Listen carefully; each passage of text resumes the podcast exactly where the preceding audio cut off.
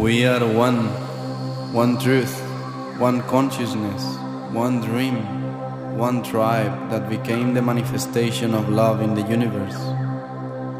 The time has come in which our souls will unify the voices of heaven and design a creation based on peace, compassion, unity, and freedom for all.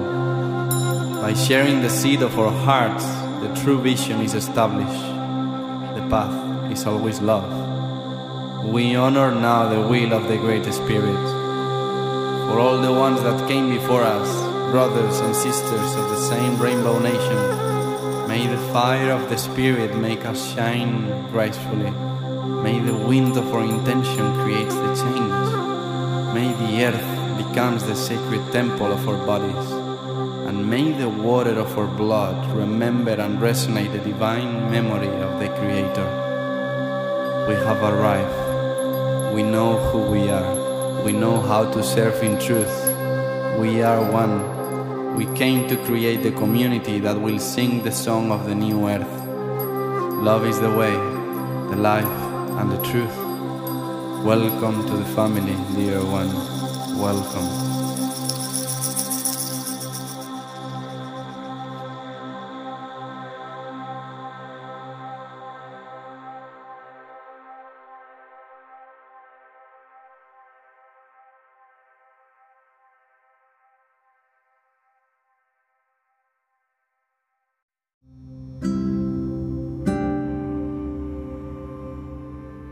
Thank you all for choosing this podcast.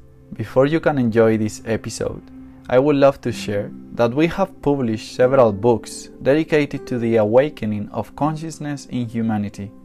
You have them at your disposal both on the website and at the link on the biography. Here we answer all questions about our existence, our being, and all life in this universe. May unity and sharing of the heart be our purpose forever, and may liberation, peace, and happiness always reign in the essence of all beings. Aho! Hello, beautiful humans. Welcome to You Are the Oracle Mystery School Session 12. Oh my goodness, I was just saying before I press record, what am I going to do without you guys? All by myself. So we have today and another two sessions and today i am so so very excited that my beautiful dear friend siddhartha sananda meet everyone. Everyone meet siddhartha that he's joining us today. Uh, he's an incredible spiritual mentor and as i shared with you guys in the chat i said that he's been one of the only people that have been able to um, find one of my deepest um, unconscious patterns. And we did that sitting in a drum circle at um, Brunswick Heads a few months ago, just having a chat. And I'm just having a, a bit to him about a guy that I met. And he's just looking at me with like half a smile. And, you know, I'm thinking that he's going to get on, onto my conversation and say, yeah, that's a terrible thing that this guy did. And then he basically said to me, so what what is what is his be where are you behaving exactly like him? And it was like a big slap on my face. Uh, because i wasn't behaving the same way that the guy was behaving relationship wise but i was behaving like that with my business and my clients. So i was like whoa. And it it was a shock to me because I was like, oh my god, not not not so much with the clients I was having, but with the way that I was marketing and calling in people. So I was like, oh my goodness. So, and when the last couple of months when I went through a hard time as well, the days that I couldn't, some days I couldn't get out of the couch and like I would be on the phone and crying with him while he's in Peru. And same thing, he still didn't fall for. I was like a, uh, on my deathbed, you could say, and uh, he still wouldn't fall for like the, the stories that I was telling. Even then, he's like, well, I was like, okay, you must come to the mystery school. um, so um, I'm gonna let him introduce himself. Yay, we've got full house today. Whoop, whoop. the only one missing it's um, uh, Jackie. Um, welcome, Kim. Yay, so good to see you here. Welcome back. Um, and welcome back, Rebecca. Look, everyone came to see you live. Woo. Wow. Welcome, Yvonne. Um, so I'm gonna let Siddhartha. So what he's gonna do, he's gonna be speaking for a little bit. Then we're gonna have a Q and A. Uh, he's also got a gift for you guys, for everyone, and he's gonna let you know what the gift is. and and then we're gonna do a, a meditation, and and then that's it. Um, so would like to, without further ado, beautiful friend Siddhartha, please introduce yourself. Share with us what you're gonna share today, and then yes, please share your magic. Mm. Thank you so much, beautiful sister. Well, welcome everyone to this space. I'm Siddhartha, and today I'm going to speak about love, self, and God mastery. I'm a spiritual guide and I'm a channeler, and I came here with the divine opportunity to just express the truth of my heart, and that's the path that we all came here to follow through our spirit and i've been in this path for five years especially studying yoga in india studying different modalities uh, around dancing and expressing our emotions through the healing modalities of shamanism alternative medicines uh, neurolinguistics, and it's just an inner journey. But especially what I'm specialized is in A Course in Miracles. It's a beautiful training book that allow us to remove all the perceptions we have about reality, about our life, and come back to the true essence of what we are. Come back to the self, the God in us, the higher self that is living always within us. Is the opportunity we have to actually see that we are the creators of this life. And as the beautiful sister uh, Rubia was sharing about this experience, in our life we have many situations that we face and many traumas that we experience. Pain, suffering, death, sickness is always there for us in this life. But it's the moment that we recognize the source of what we are, the moment that we allow ourselves to see beyond all the stories that we created for ourselves in this life to start to see actually what we really are, to take responsibility and ownership of the love that we have and that we are representing for this world.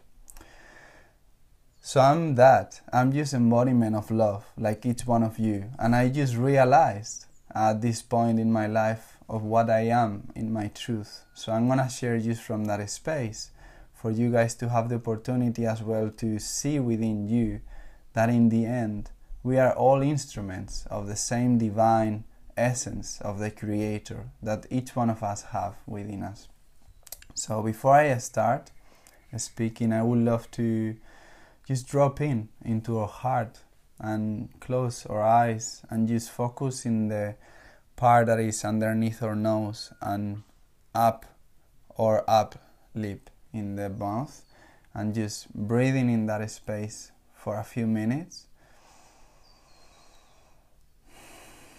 as we feel into the present moment, as we feel into the space. Just focus in how the breath enters your nose, if it's cold, if it's warm. just feel your heart, yourself in the space.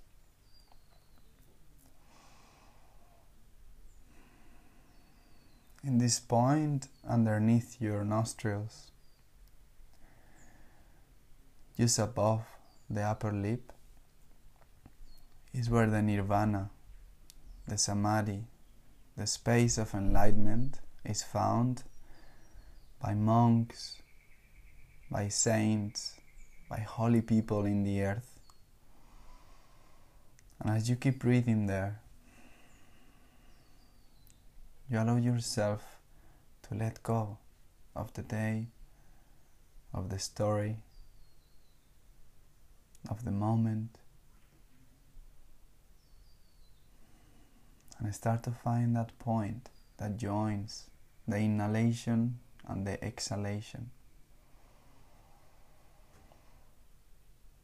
Filling up your belly with every inhalation as you are inhaling the light, you're exhaling what is not serving you.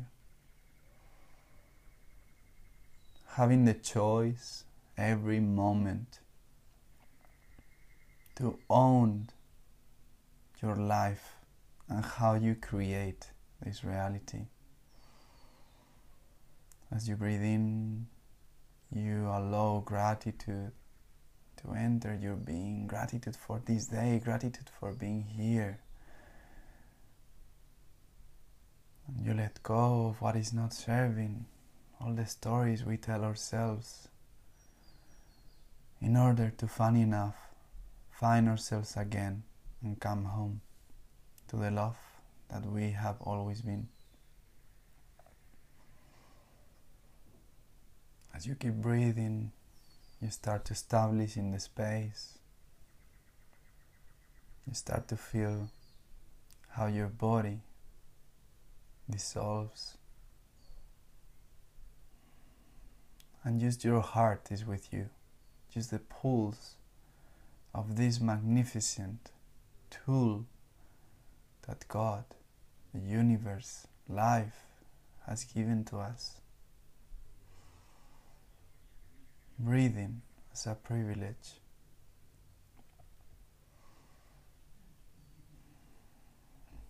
and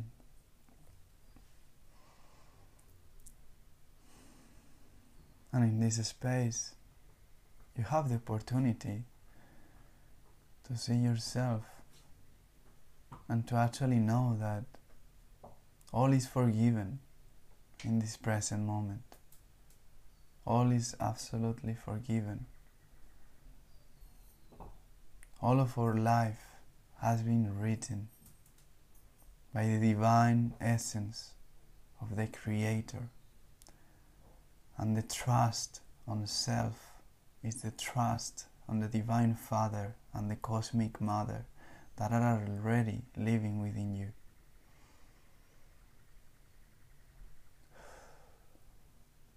And we all deserve to know that we are love as we created this world through our own interpretation. So it's time to take ownership. It's time to take responsibility and recognize that our stories have been perfect as they are. Our actions have been always right because we offer others exactly what they need as they offer back to ourselves exactly the reflection that we need in order to see what we are and who we are meant to be into this world. Keep it nailing in this space and exhaling.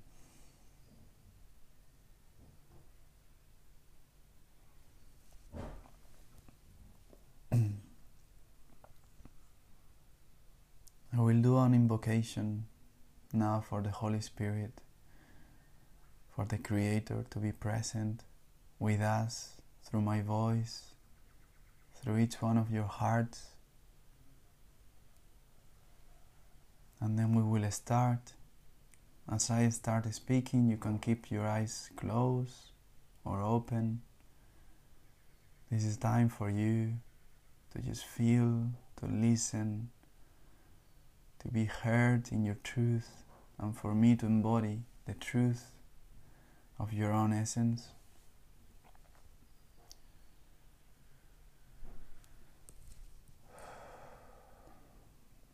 You can inhale and hold in your chest and just let go and just keep breathing this way.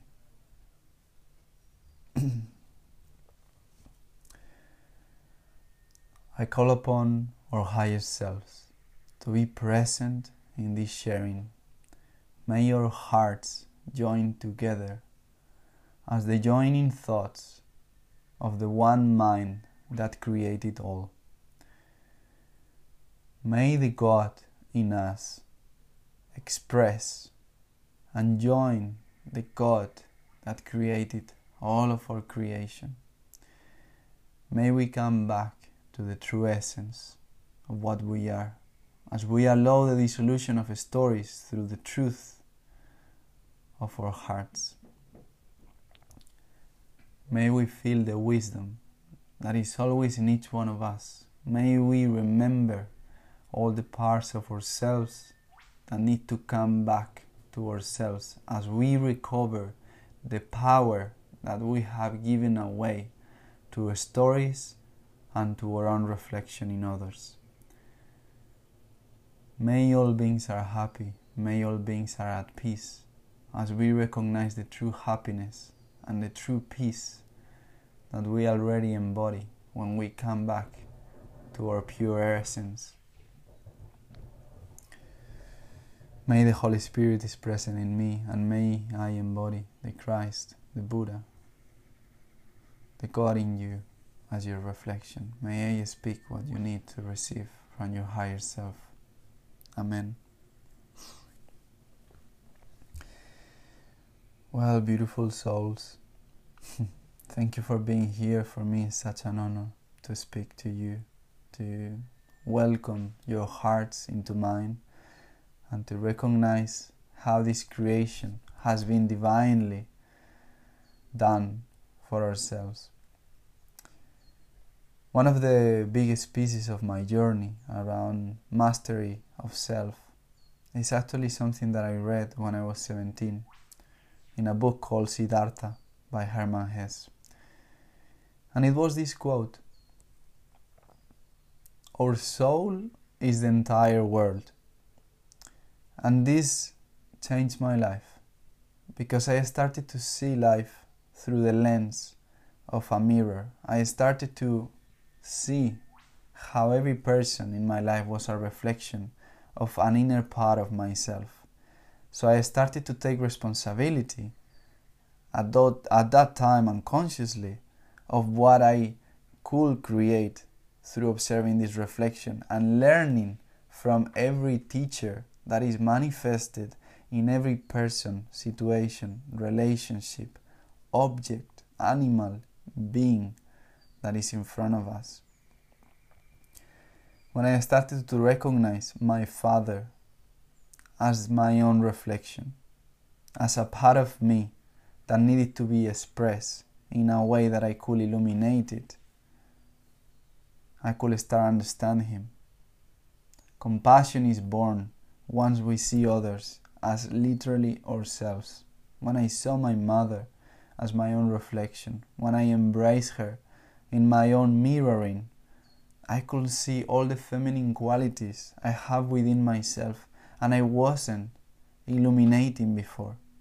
When I had the chance to see my sister as me, my brother as me, I could start to realize that the only way to save this world is to save ourselves from the perceptions that we have created, believing that we were in separation with our own source,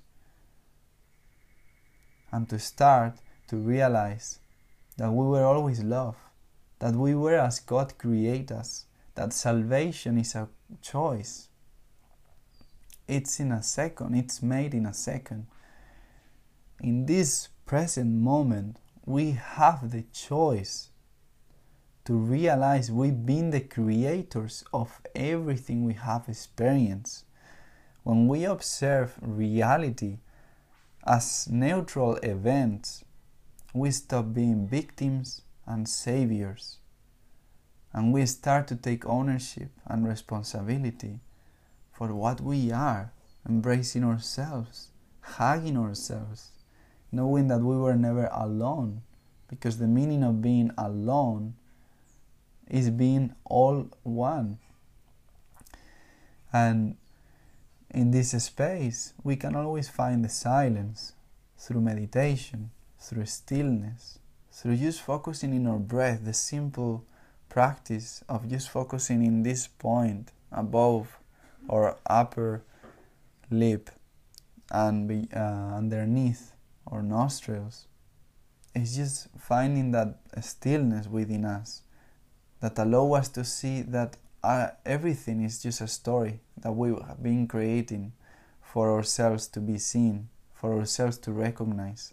In the beginning, there is just one mind, and this mind the mind of God, asks itself, Who am I?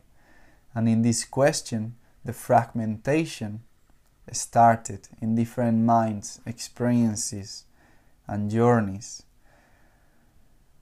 So we all carry the seed of God, the divine spark. And this life, this spiritual journey, is just about not going anywhere. It's not about achieving anything. It's not about putting more layers into what we already are for us to believe that we are something else. It's about becoming no one. It's not about becoming someone, as they told us. It's about dissolving and allowing ourselves to remove all those layers that we put in ourselves of engineer, journalist, I'm a man, I'm a human.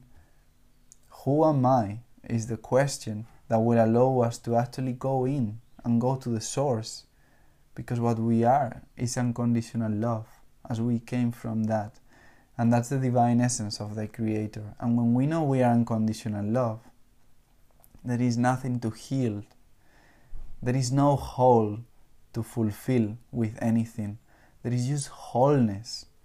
Because in the wholeness of your being that is always present your higher self that is watching you the whole time, writing this story for you, is just observing in stillness, watching you, going through this life, walking, creating these stories for you to just recognize yourself in the different reflections of your same essence. God needed to create this universe, this world, this life in order to recognize itself in the other. The only way to come back to unity is to be able to embody the other part of ourselves, the part of ourselves that we haven't been able to embrace, the shadow aspect, the dark aspect, the guilt, the shame, the fear, all of these aspects within us that are manifested through people that project it into us, we can actually take responsibility. And in that moment, when someone is projecting or manifesting anger or conflict, actually not to react and just ask ourselves, what is that anger within me that I haven't seen or I haven't there to sit with that now needs to manifest through the other for me to see it? When I see a conflict with my mother, or with my father, or with my sister, or with my brother, it's not about them. It's about me. What is that conflict within me that I haven't resolved, that I haven't bring peace, that needs to be manifested through the other? So it's always an inner journey. Forgetting the outside, forgetting the labels. When we present ourselves, in the end, we are just here as love, and the mastery of love is to see the love, the God that we are in others. And as we recognize our inner love, our inner peace, this world will change because this world is created by each one of us. In our own interpretation of the world, we create reality.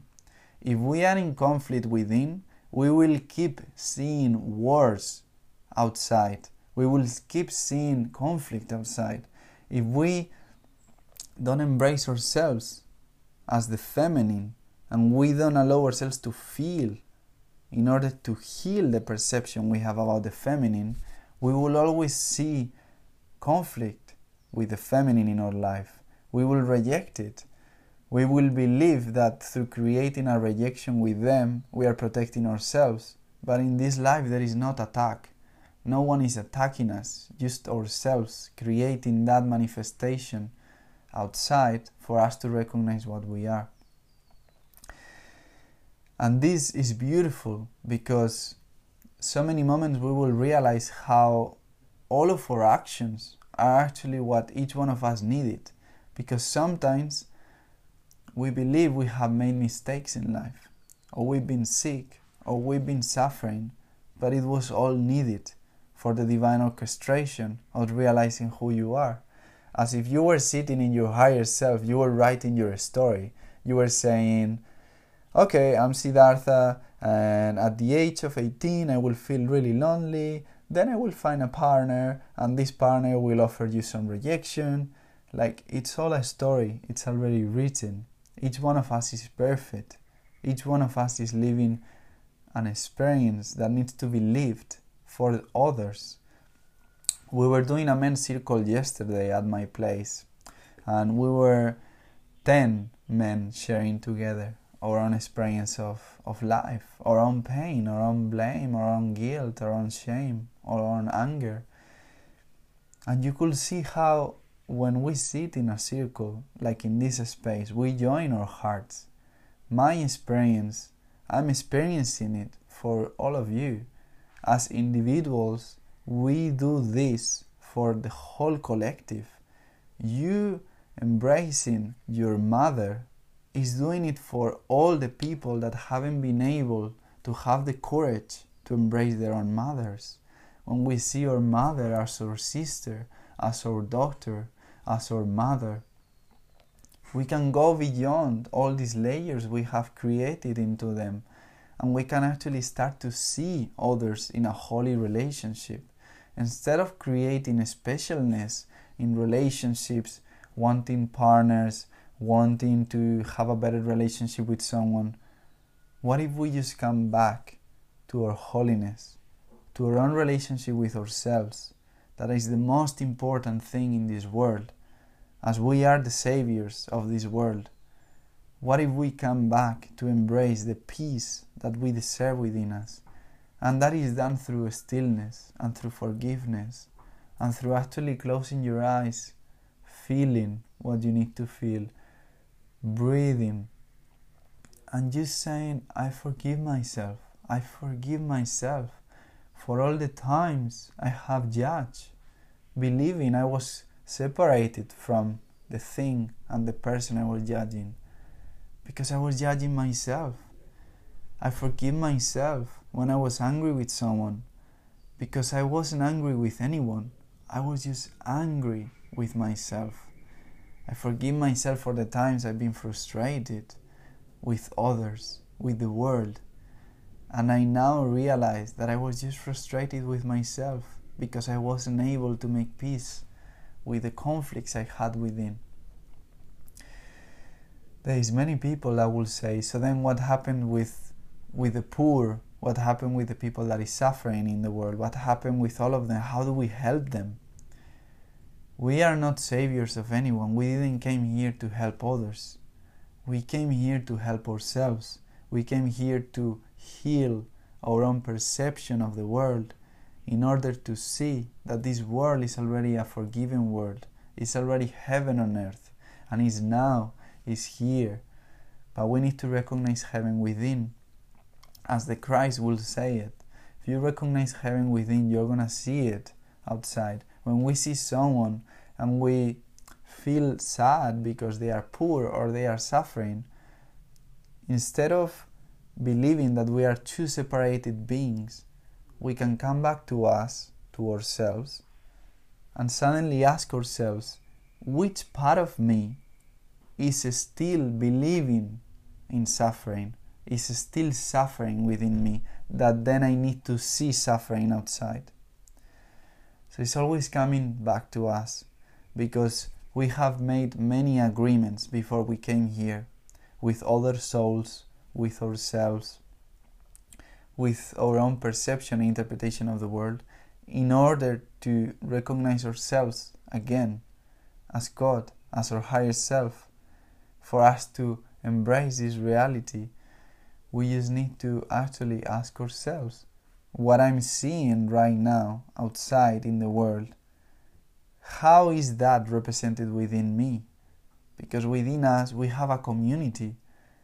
The world is just a process of remembering. Remember all the aspects of yourself that are defined and reflected back to you in every being.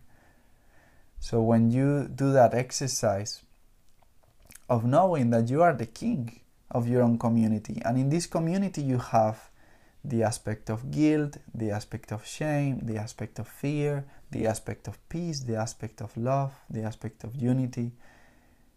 How would you resolve and align all this community within you? How would you have those conversations within yourself? Where is this anger coming from? Can I sit in front of anger and ask anger, why are you here?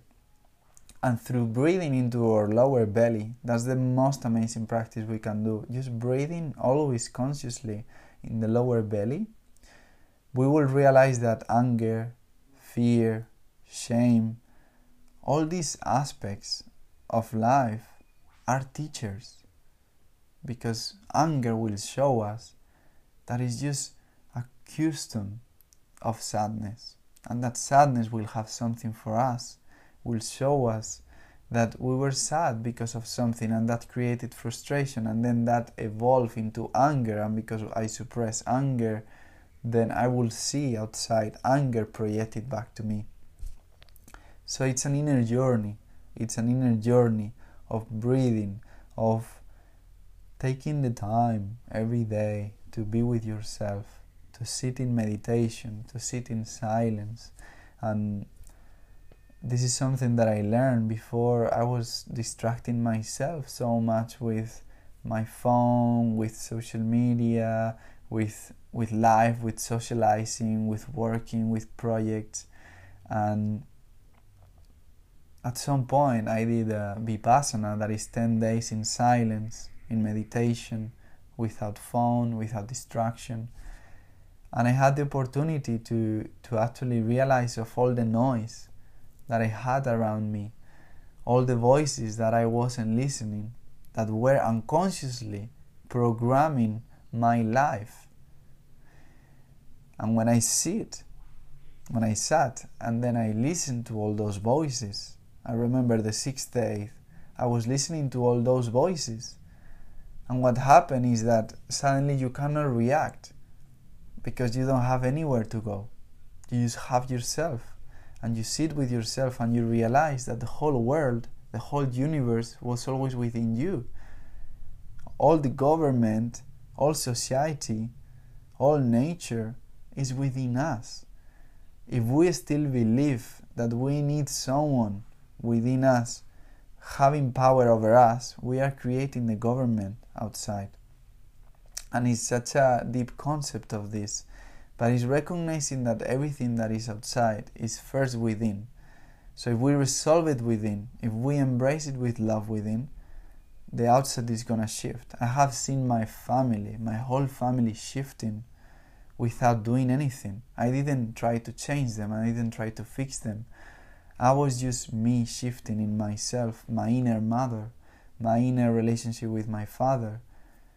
The father and the mother that we are is the most important aspect of this life. It's more important than our physical father and our physical mother because it's the trust that we can do this.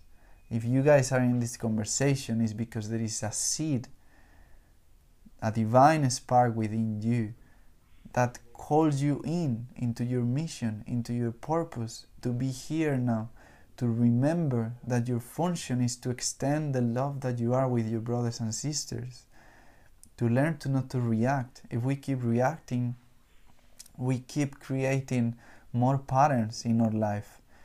But the whole point, how Buddha got enlightened, is because he sat one night and he decided, I won't stand up until I get enlightened. And what happened to him is that he had the chance to see all his lives coming through him. And because he could see all his lives coming through him, he could see that he has been the, the victim, the savior, the slave, the raper, the murderer, the, uh, the peacemaker, the lover, the king, the poor. He saw that he has seen all aspects of creation, he has been it within himself. And when he saw that he has seen and he has been everything, And he realized this life is not to keep reacting. And reacting is what is creating the disease, is what is creating the suffering. If I'm attaching to things on the outside, if I'm rejecting the things from the outside, I'm in a constant suffering, constantly, constantly.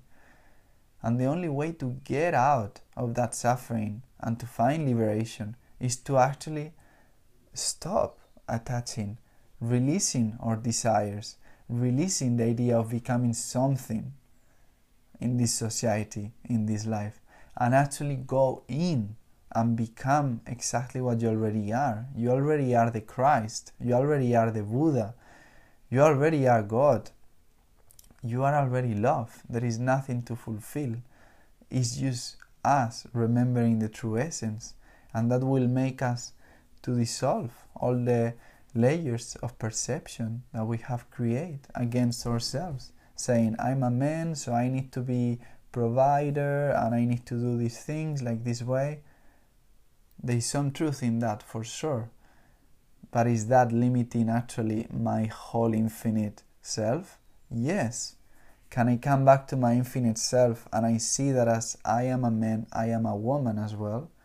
And that will allow me to embrace all the sisters in my life and all the men in my life. If I recognize myself as an infinite being, as a divine essence, I can put my presence into this world with love. And coming back to that mastery of love is just remembering that that our source is love, that we were always perfect as we are, with this body, with this avatar, with every disease, with every situation in our life. We create it. And is saying to ourselves, I created this. I take responsibility now that I created this. I created this pain. I created this suffering in order to learn and to embody the pain and the suffering itself, to understand the human condition, to free myself from it. God is doing a huge service to humanity to it through each one of us. Because through each one of us, He has the opportunity to experience every incarnation and to understand what is necessary for the whole unity consciousness to come into the earth. So, the more we join into our inner community, the more we speak with fear, like we make friends with our shadow. Our shadow knows more about ourselves than ourselves, and it's when we sit with it and we see what we are, when we can learn and we receive the power that we have been giving away to the unconscious because we didn't want to illuminate it. But when we see it in meditation with our shadow and we see it and we see the representation of what that shadow aspect of ourselves is, and we ask, Why are you here? What do you have for me? What do I need to know? How can work with you? How can we be best friends? How can we join in the light and in the dark and become one? Is when we will start to make the unconscious conscious and will start to live a life where we are creators of everything that we see.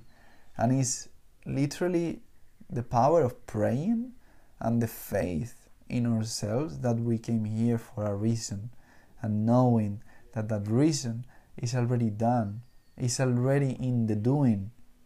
We just need to be, be what we are, and just come internal and forgive ourselves. Forgive for every conflict that we have within ourselves, that we have manifested in our brothers and sisters, in our fathers, in our mothers, in our lineages, and knowing that we can shift this in every moment, in every second. Salvation depends just on us, just on a conscious choice in the present moment of saving ourselves. And to save ourselves, we just need to actually realize I created all of this. We created this world.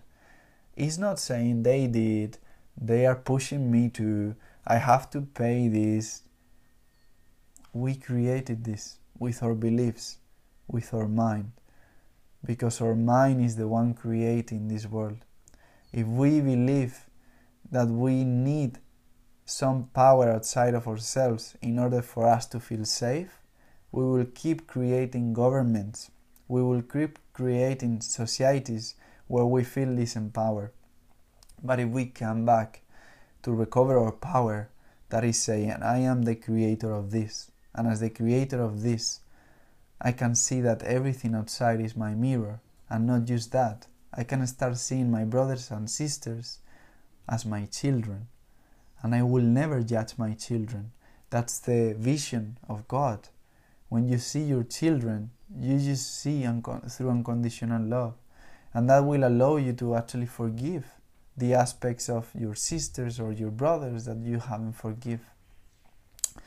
So something that I do every morning and every day as a practice is when I wake up, I always um, drink one liter of water with lemon and salt, and then I go to the toilet and I clear my system first of starting the day.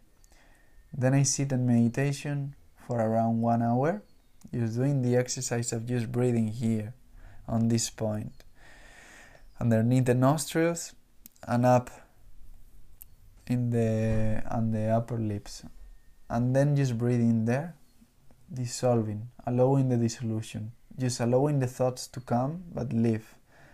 And you allow that dissolution, just focusing in the breath, how the breath enters and goes, is the easiest practice we can do and it will change your life.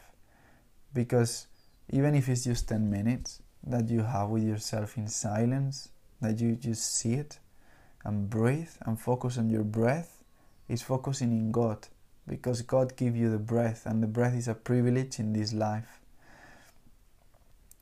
so i just do that and it's something really easy that we can all do and in that dissolution you will see how you are not the stories that you tell yourself. You are not the life that you are living.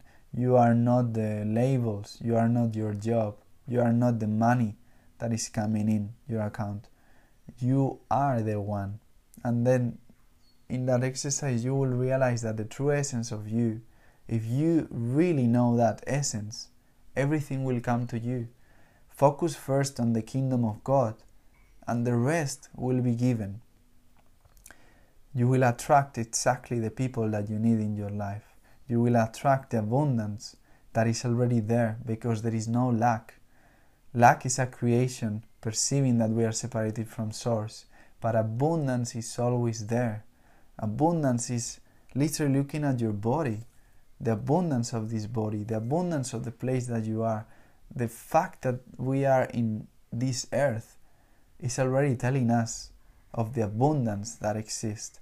So when you believe that abundance is the only thing that is real, as love is the only thing that exists, everything will come back to you because you're recognizing the true essence. So forget about the, the world and just come in and clear the windows of your house, clear the lens through which we were being seen reality because it's the lens, the glasses that we are wearing, what is what are creating this world. Because that glasses make us believe that this world is in one way, and if we believe that world is in that way, we create that world. But if we remove the glasses, through recognizing the true essence, through recognizing I am love, and love is the only thing that is real, is the only thing that exists Fear is not justified, it's a creation of my mind in the program of believing that I'm separated from my source. Fear, guilt, shame, death, suffering, sickness are aspects of this life that we have created from our ego. But if we come back to love, we will realize that we are eternal in spirit, that abundance is the only aspect that is always surrounding us, that love is the only value and essence and foundation and pillar of truth that create us everything will be given everything will come back to you so trusting self is trusting that you're love is trusting that you're god meeting self to meet self to know who you are you need to become god and to know god you have to come back to the self so to know the higher self is actually just breathing in your heart because it's here. And we have the chance to receive messages and guidance from our higher self in every present moment. So that's what I do every morning. I clear, I allow my mind and myself to just focus on the breath, focus on God, focus on life, your life force. Because it will allow you to stop seeing stories, stop seeing perceptions. And then after that, something I highly recommend is stretching the joints in our bodies. There is many YouTube videos of how to stretch our joints, and I do from the feet to my head.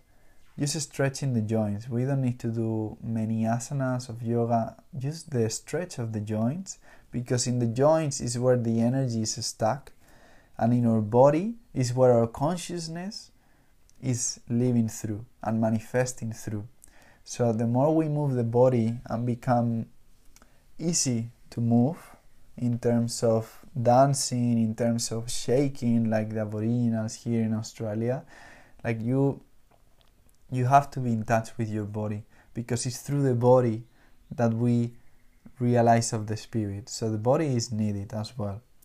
So just meditation and stretching, and then from there, your life is gonna shift massively because meditation is going to allow you to see the true essence. And if you see the true essence, that is love, that is peace, that there is nothing to worry, that is all perfect, that is all written, you will find a space of not reacting against life because you will know that life is just offering you a mirror, an opportunity for you to illuminate a part of you that you were rejecting. Now you're not rejecting it, you're just observing it with equanimity.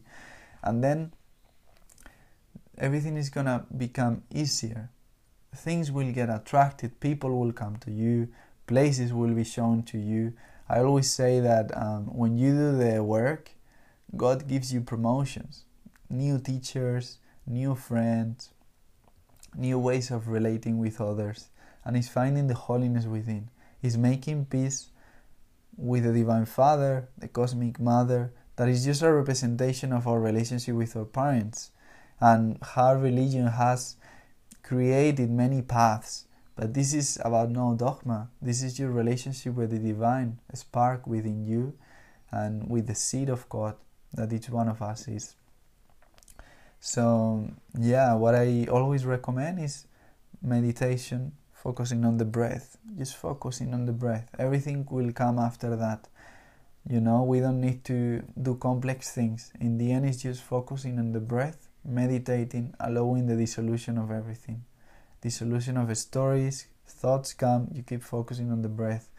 And then your interest, your self trust, your discipline will come from it. Because suddenly you are giving time to yourself, you are giving yourself some silence, you're giving yourself the space to feel what you need to feel.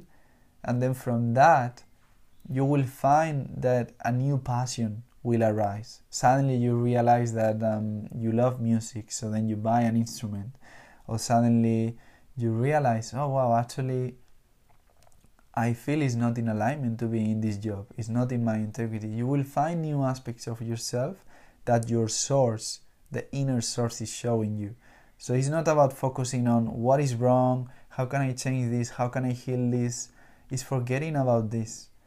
Is how can I find who I am? that in that fi- finding it will be shown to me that there is nothing I needed to heal and nothing I needed to fulfill. The only way is just finding that we are already perfect. And when you consciously and you have the certainty and the trust, the faith, and you actually experience that you're already perfect, death sickness, suffering dissolve because you stop reacting in life and you start to live as God on earth. And we all deserve to come back to this divinity. We all deserve to come back to know our true essence that is always love. So just moving the body and having fun with it. Like I meditate in silence. That is could be the archetype of Shiva. Shiva is a a God in India, and is the, the stillness. Is the one that is just knowing that He's holding the pillar of creation. And then after meditation, you allow your body to move. It could be with music. It could be you. We don't need to to follow guidance with so much yoga asanas, or just allow the body to move, the joints, the stretches in the head, in the spine. And just through these movements, we are going to embody Shakti. That is the embodiment of the feminine. Shiva is the masculine, Shakti is the feminine. And Shakti will show us that when we move, we are creating and we are liberating the energy and the stories that many times we think are in our head but are actually in the body. So if we move the body with music, with affirmations, with actually recognizing I am love, I am love, I'm at peace, I'm at peace, I deserve to know what I am. And you keep moving, you keep moving. The body is gonna release because many stuck energy is in our joints. And step by step, we are gonna see how everything is gonna start shifting. And yeah, I feel that that's what I wanted to share for today.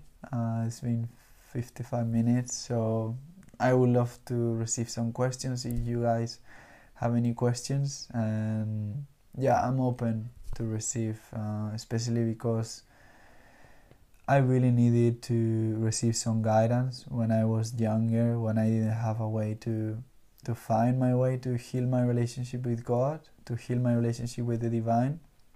And that's what I offer in that sense. I offer that reconnection again with source, reconnection again with that part of you that is the most powerful one because there is no need to conquer anything, there is no need to achieve anything.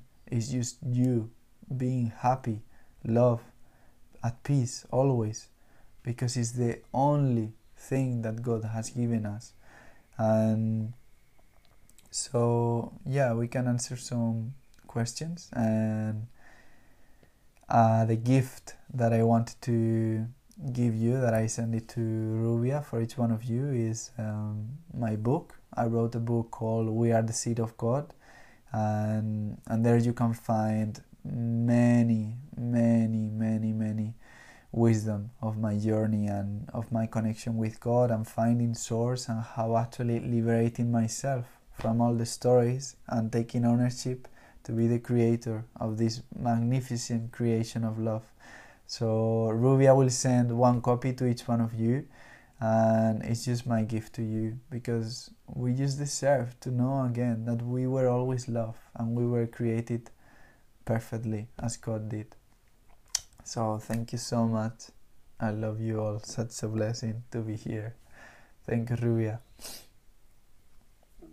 Thank you so much. That was so amazing. Uh, where are you? Oh my God. Oh, you just changed. Beck wants to ask a question. Um, thank you so much. That was incredible. And yeah, I could feel so many things. And I'm sure there's, I have a question as well. So just let Beck ask a question. And if anyone has a question, yeah, come off mute after Beck as well. Um, please go ahead, my dear. So, um, what is coming through is the question is why do I feel that I don't deserve the love of my mother?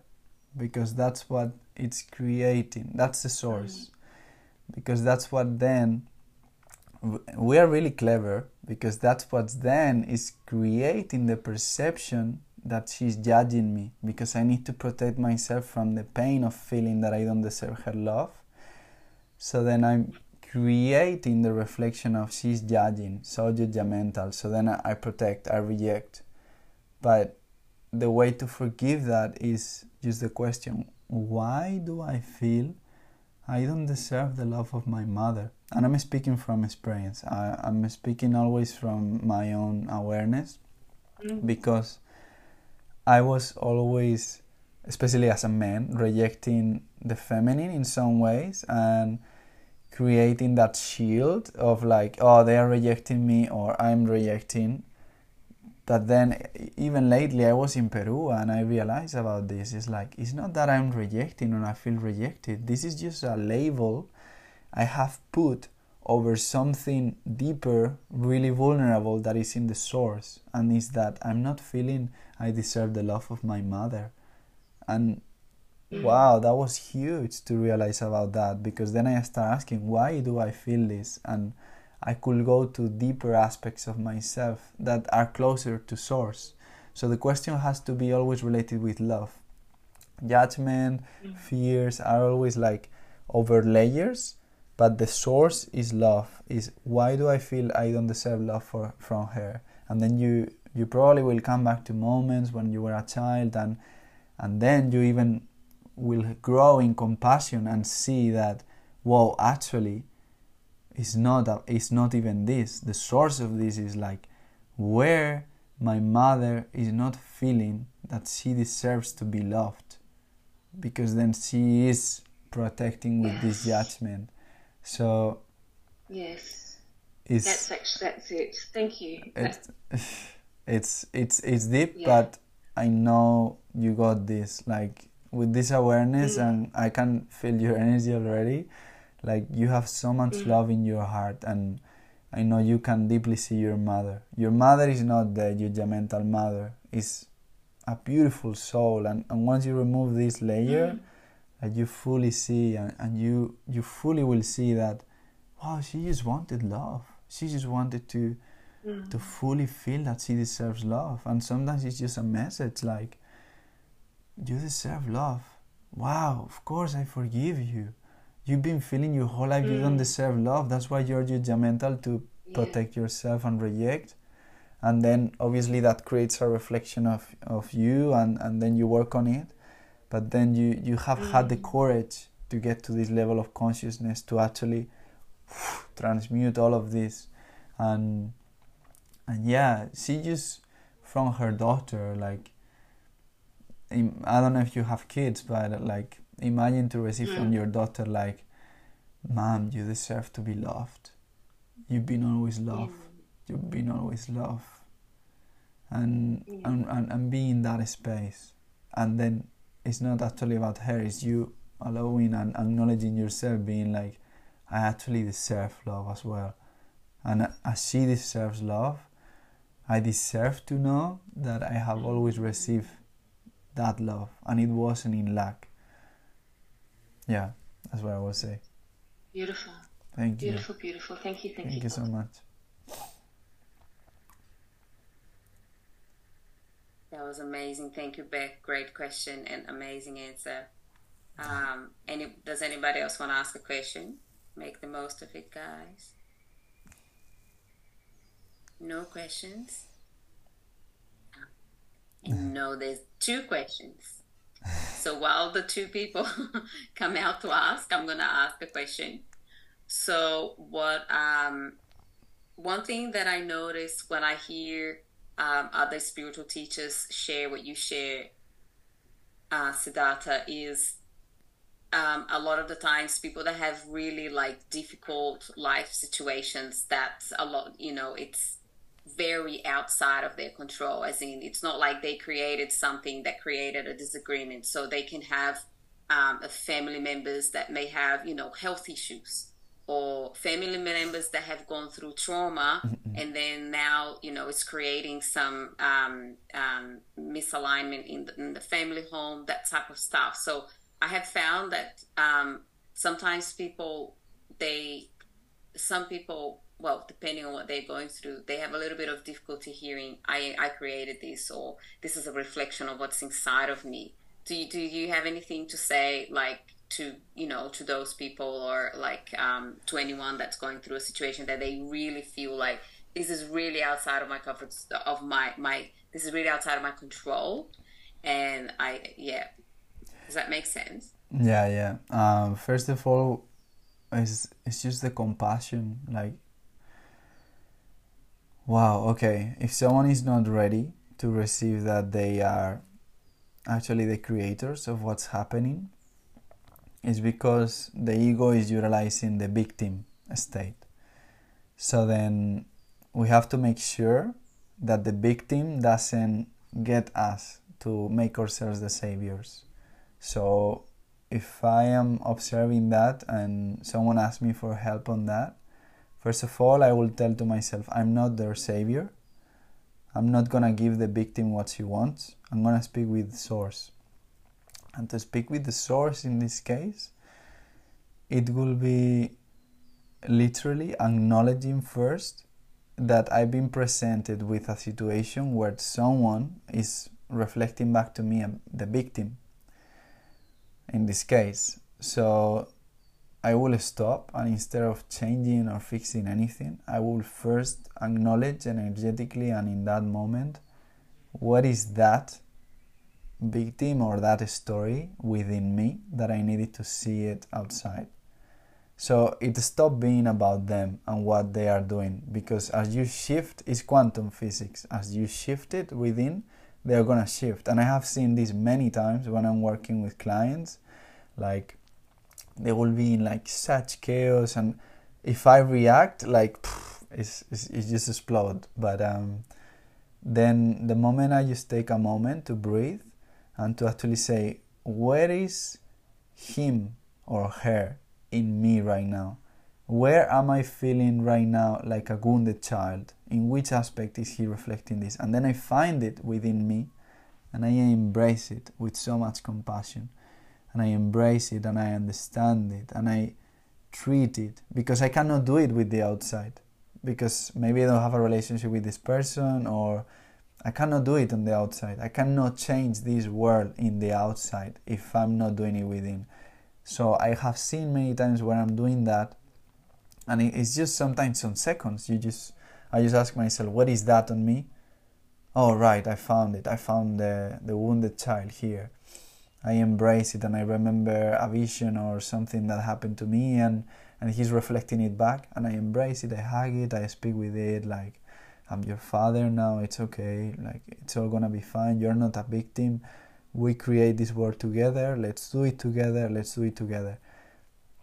And then I will start seeing the other person shifting, like they there's some change in their awareness, and then you will find a way to to actually act from a different space because the savior will will always want to fix and utilize tools and that could be too messy. But from a space of wholeness that you find always when you are looking at that reflection, is that okay, I'm finding you within me, I embrace it, now I feel whole, and then now I can speak with you from this space of wholeness. And from this space of wholeness, I will realize that this person doesn't need anything because they are living the process that they need to live in that moment. And sometimes, instead of trying a technique or anything with them, I see through the true eyes of wholeness and love. And sometimes they just need a, a hug like this, and um, a hand in their chest, and just a kiss on their um, on the head, and and just saying everything is gonna be okay everything is gonna be okay because I know it. I trust it. I'm certain about it within me. I have found that. And then your trust, your energy grows in a sense that the other person receives it. That's how Christ, Jesus, when he was walking the earth, he would perform miracles. It wasn't about he having amazing powers and that's what religion created for us to feel powerless. What he was doing is that he was so certain about him being 100% love and peace that when he lo- will look at people the people will shift because he know it. He knows that the other is a reflection and he knows his wholeness. So it's always about okay what is that thing reflecting back to me i embrace it i find my wholeness and then I act from that space. And from that space where you are love, conditional love, peace, unity, and compassion, whatever you do in the other person, the other person is gonna receive it. So it's less about the techniques and all this knowledge, and it's more about embodying the love of Christ, embodying the capability of joining with the other. And in these cases, many times like with so many clients on so much experience with it like i will try to fix or whatever but then it's a game you're playing with against yourself it's like trying to change your parents and they think it's a game the whole time against yourself and you get more frustrated and then you know like with my mother I, I will see moments like this or with my sister and i will just take a second embrace myself. Like I will see my sister and I will want to heal her and help her and, and do all these things. and then I will see her pain and her suffering, and I was just like, wait, what is that on me? Can I embrace myself in that suffering that is reflected back to me? That pain that she's feeling? Can I embody that? Wow, yes, yes, yes. And from that space of wholeness, then I came back, I came to her, and instead of doing anything, I just take her, give her a hug, kiss her in her head, and say, I love you. You're amazing. And then go.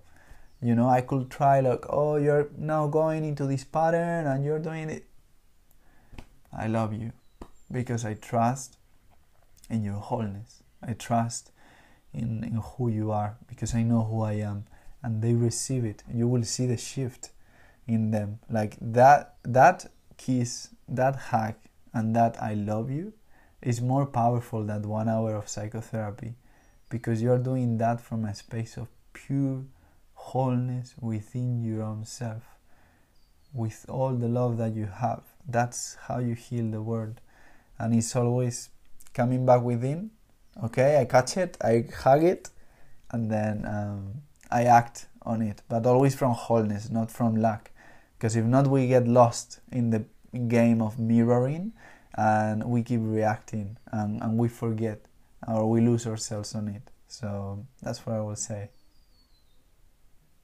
I love that answer so much, and I can see some comments um, agreeing as well. And just to clarify, and correct me if I'm wrong, uh, Siddhartha, you work with, when he says clients, he works with clients that have um, disabilities and special needs. Is that correct? Yeah So, in- which lot ma- of the times it can be there's quite challenging, right? yeah it's Yeah. big a spectrum of depression bipolar addictions you, like autism you find like i have found everything and that pushed me into understanding the human condition really fast as well and i have learned that in the end the answer is always love like we just we just came here to embody love to remind each other that the true essence of what we are is love. And what everyone really needs is not an advice is not uh, to understand a lot their psyche. It's just like being seen. It's being heard. It's being recognized as the beautiful being that they are. And just a hug just a kiss and say like i see you. Thank you for living this process for living this journey that is really hard. I know. I can feel it. And thank you for doing it for me because you represent a part of me as well. As i'm healing so many conditioning of many men in my lineage i know i'm doing it for all men.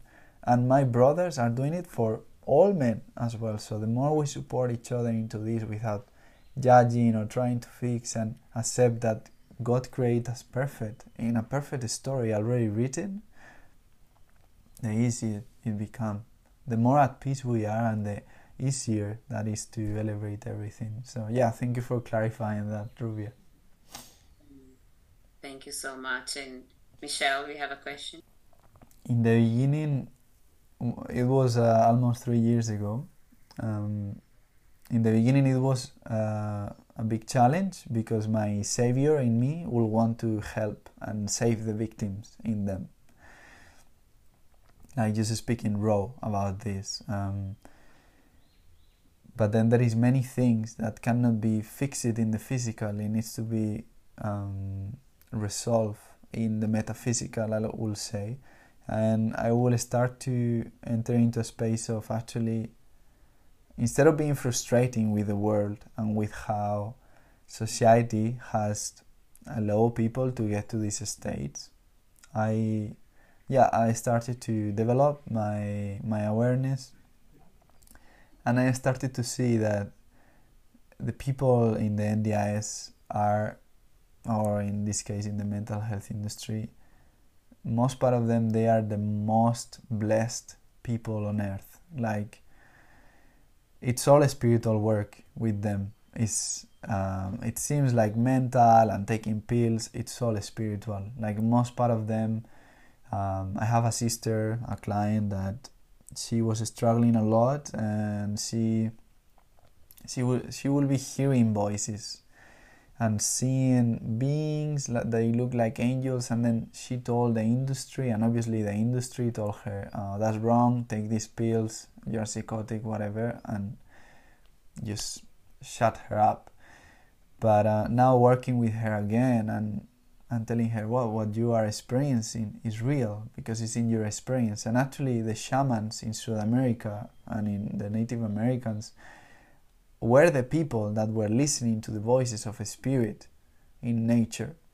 So, how society has shifted into now suppress that part of ourselves that actually is in tune with what is happening is something that made me realize of the importance of keep seeing our own reflection because when I see someone that is really suffering, I know there is a part of me that is really suffering because I need to manifest this person in order for me to embrace it within me.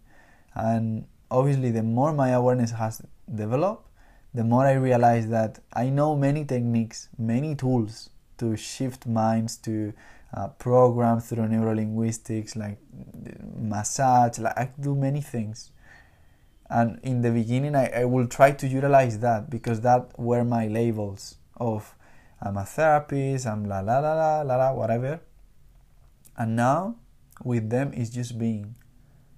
And what they really needed in this industry, in the mental health industry, is just someone seeing the true essence of them, for them to feel that they were not wrong, that they are not wrong, that their existence is not wrong, that it's okay to be who they are.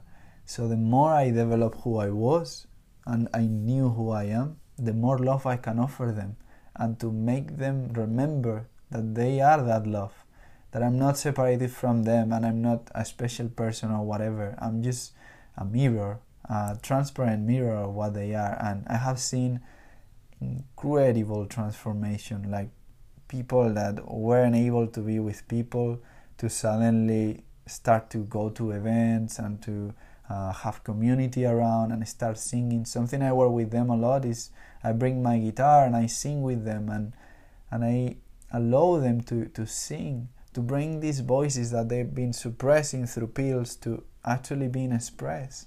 Because these are parts of ourselves and seen massive transformations and obviously has pushed me to do deep work on me because sometimes I have seen things that it was like, wow, is that really within me? And then I found it and it's like, oh yeah, that's the part of me that it's um, really frustrated with the world and I just wants to scream and just wants to wow. So how can I embrace it and listen to that voice? Uh, because that scream has an inner voice, a baby voice behind, and so I have seen massive transformations and most part of the time is just holding a space, just seeing them, allowing them to be seen and recognized and not to tell them what to do because they will keep feeling they are wrong and they are a mistake in this life. And and you just have to embrace them. And i just tell them like oh my god you're beautiful. Thank you for existing like because they are huge teachers for us they are reflections every person that is triggering something on us is a huge teacher like i'm just so humble sometimes with them like and they they haven't feel in their life that they were important that they had any power, that anyone was going to listen to them. So, but sometimes I used to spend two hours asking them about their life and, oh, you are listening voices. What, what do they say? And they start trusting because these voices, most part of the time, is their own intuition, is their own heart, is their own guides. But because society was like, whoa, no, no, no.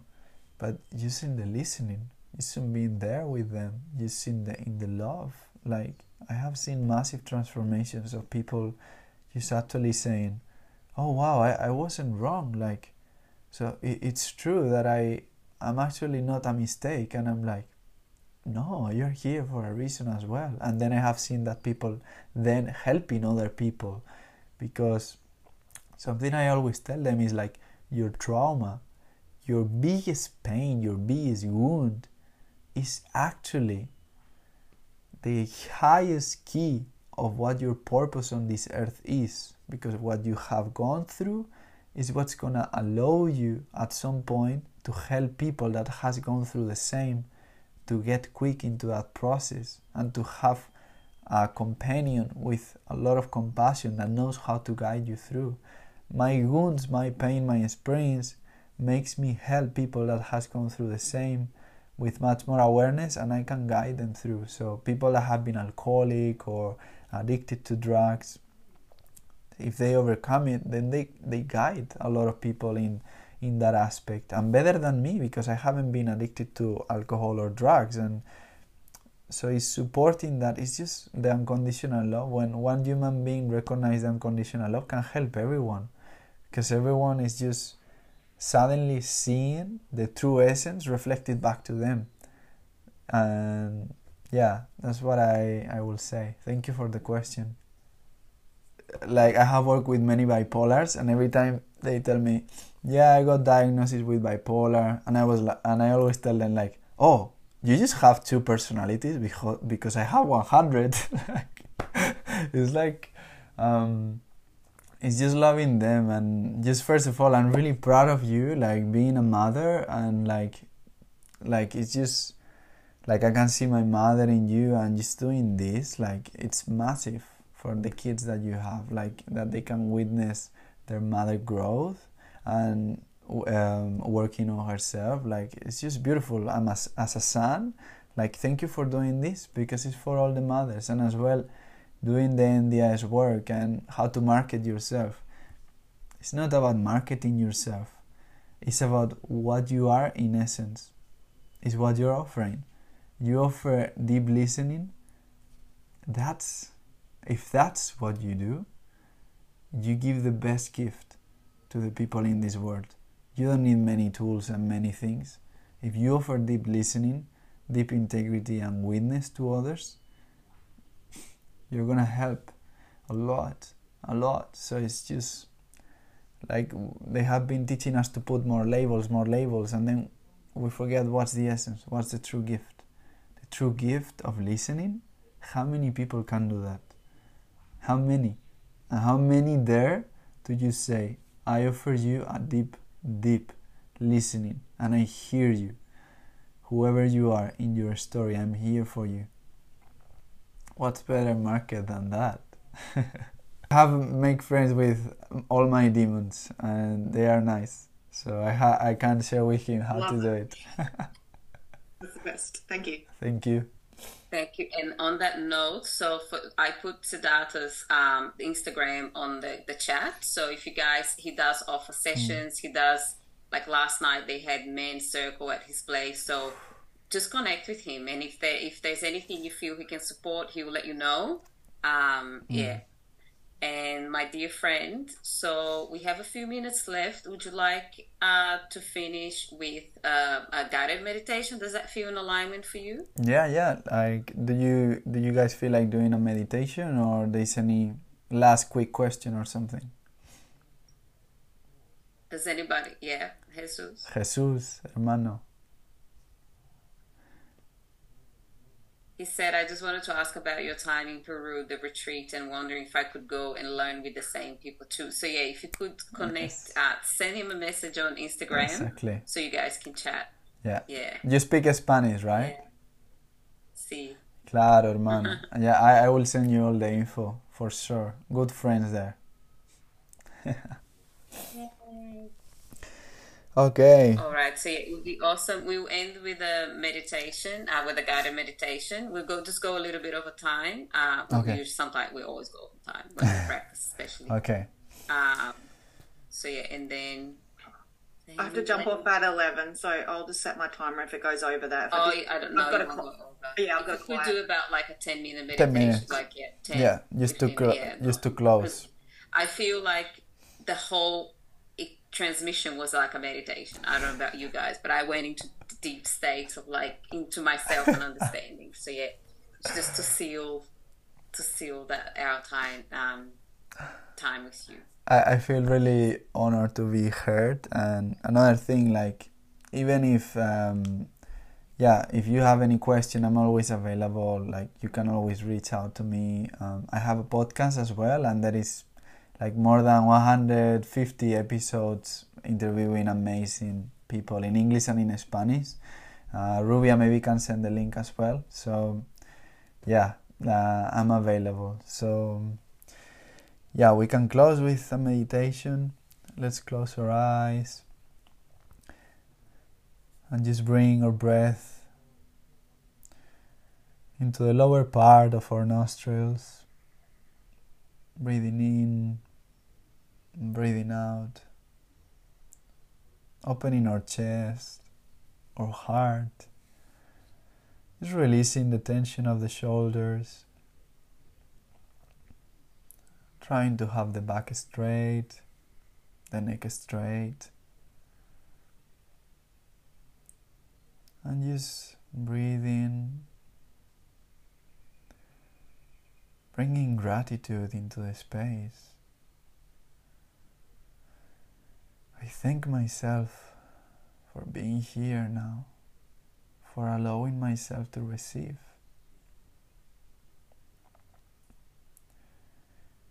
I deserve to receive as I give.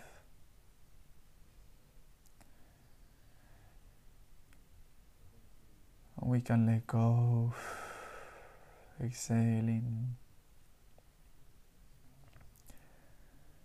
and just knowing that at any moment in our life we have a straight connection with God through our breath, through feeling our heart.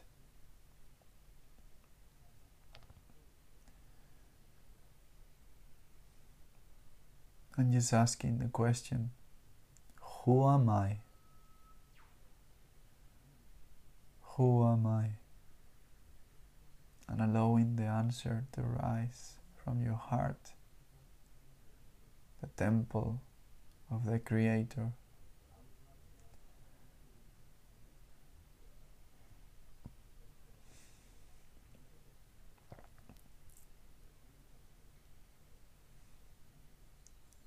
if I am love, and love is the only thing that exists, can I take responsibility for what I have created that is not love?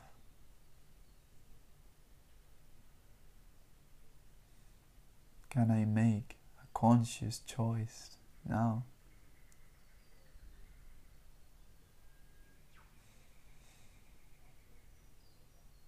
Inhaling love. Exhaling fear.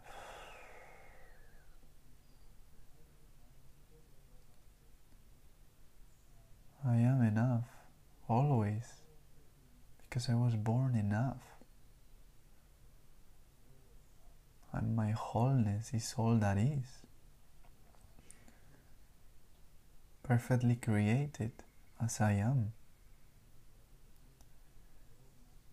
Thank you, Mom. Thank you, Father. Thank you, brother. Thank you, sister. Thank you, grandfather. Thank you, grandmother. Thank you to this earth that is holding me without asking anything in return giving me in full unconditional love.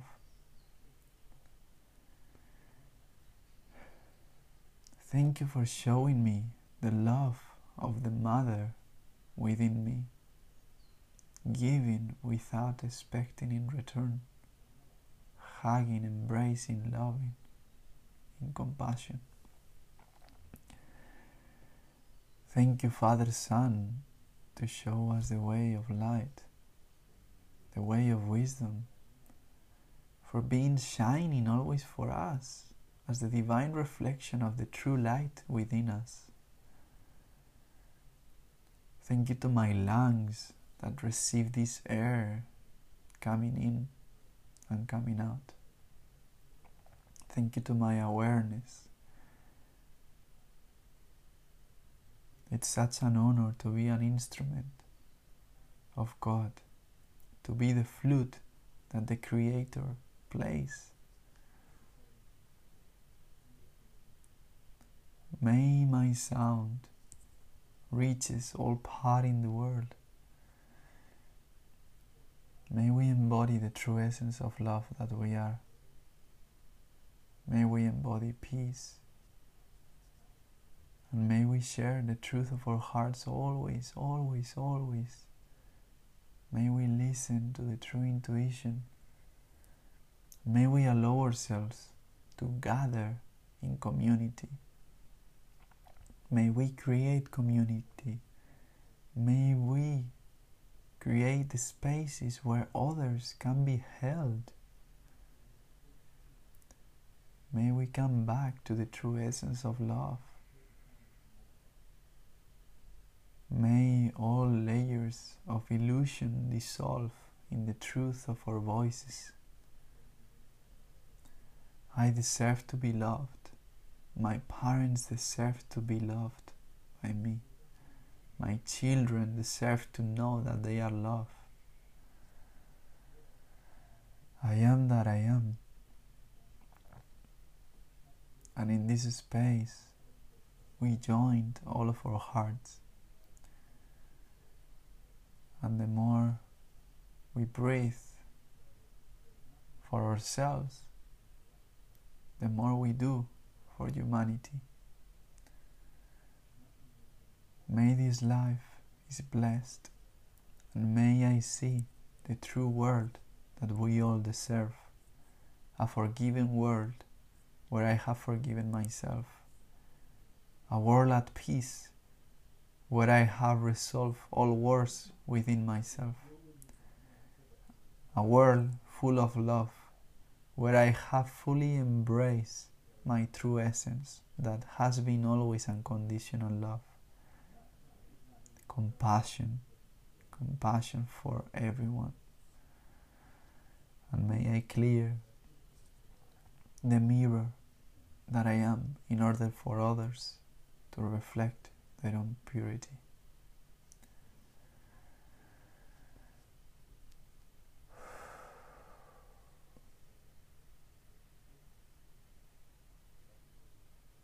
God bless you all. Amen.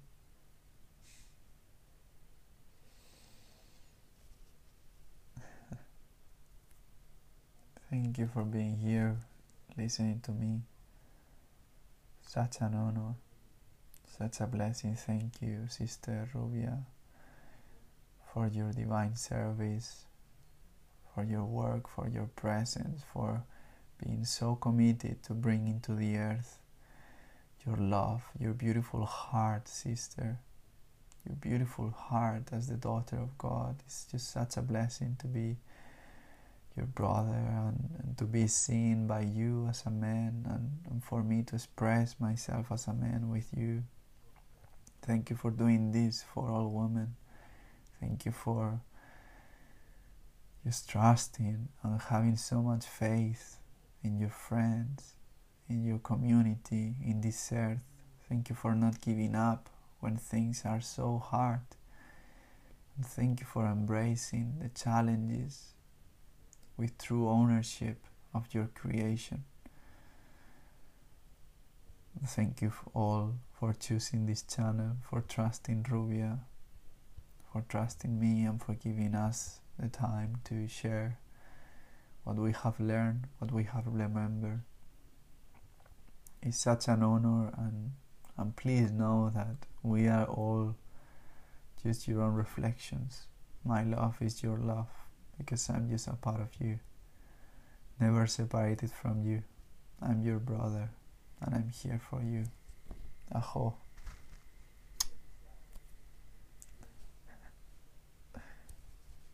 Thank you so much, beautiful brother, for your incredible words. My heart is overflowing with love. And yes, we're so, so grateful. I knew I had to invite you um, to come and share your amazing, amazing wisdom And in the comments, you can see Michelle said amazing. Yes, heart cracked open. And Gabby said, Thank you. I have a question about my son who is affected by alcoholism. Is it okay to message you? Yes, Yes. Yes. All right, beautiful humans. Thank you so much. Thank you. Don't want to go. No. Well, mm. I'll see you all next week. We're going to have a session next week that I'm going to be sharing more wisdom. And for those that want to practice, will be able to practice. It's not going to be, it's only whoever wants to do it will do it.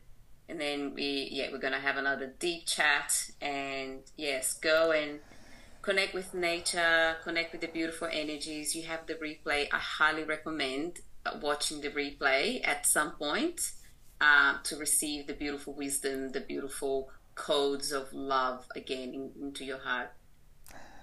Um, have a safe, beautiful uh, rest of the week and weekend. And I'll see you all. I'll chat to you guys in the group. And I'll see you all next week. Mwah. Goodbye.